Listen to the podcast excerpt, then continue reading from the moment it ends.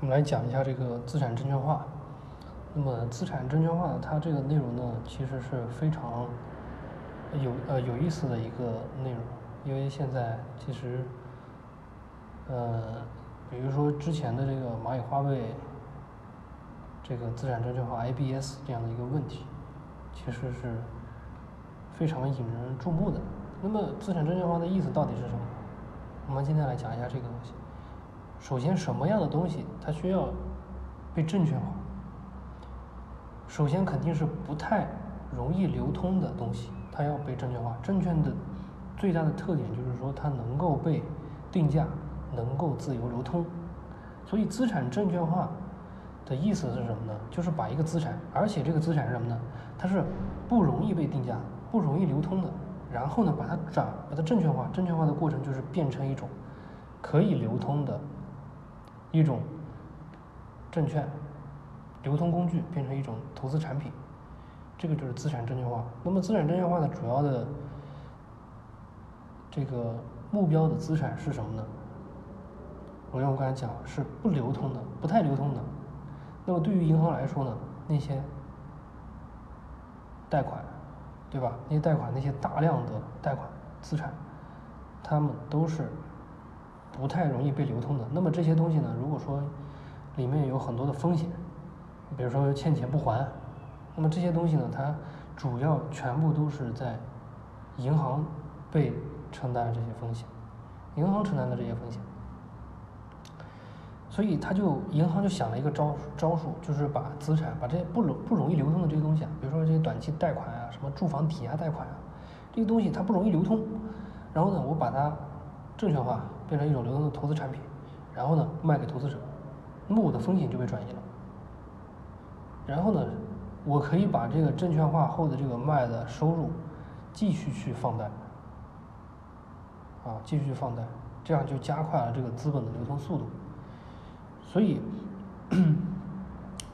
所以这个整个的一个过程是什么呢？我给大家讲一下，就是说，首先呢，这些大量的这些短期的。比如消费贷啊，比如说这些，嗯，住房抵押贷款这些东西打包打包到一个非常非常大的资产池里面，非常非常大的资产池里面，然后呢，通过一个通过一个公司，那么这个公司呢是专门做这个资产证券化的这个公司，把它把这些资产全部交给这个公司，然后呢，这个公司呢会把这些东西变成刚才说了证券化。就变成一个份一份一份一份的这种证券，可以卖给投资者，啊，可以卖给投资者，他就做这么一件事情。那么做成什么样的证券呢？就是分等级的证券，比如说有，它可能分成很多很多等级，比如说不同的贷款，它的风险程度可能不一样。那么它就分成了，分成了很多种类的投资产品，比如说几乎没有风险的，比如说只有百分之五的收益。对吧？然后呢，稍微次一点的这个投资产品，它比如说给它百分之十，那么最末一级呢，你就次级贷款，比如二零零七年不二零零八年的这个金融危机，这个大量的次级贷款，次级贷款呢，它的风险非常高，就是说这些人这些发放出的这些次级贷款，几乎就是很多都是违约的。那么它的风险高，但是它的收益也高，所以这些次级贷款的收益呢，可能就高达百分之二十、百分之三十，它的这个收益率非常高。那么它这个公司呢，就把这些投资产品分成一份一份这种这种啊不同的风险等级的这些投资品，把它变成这样一个东西，然后去卖出去，卖出去卖给投资者，那投资者投资者然后那个，比如说每月的这个。呃，发放这些贷款的这些什么收回来的钱啊，那么投资者就能享受到这个收益，那么是这么一个过程。这里面最大的风险、最大的这个优点，主要第一个，它是能够盘活了大量的这个沉淀资产，大量的这个，嗯，刚才说的住房抵押贷款啊，什么消费贷款啊，它都是风险都是被银行承担了。那么这样，这样的一个过程，它就可以把 把这个风险呢，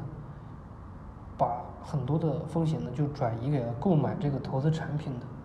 投资者，啊，投资者，那么银行呢就减少了很多风险，同时呢，他把这些证券卖出去的时候呢，他也会获得一部分的收入，获得一部分收入，他就可以继续把这些收入去做贷款，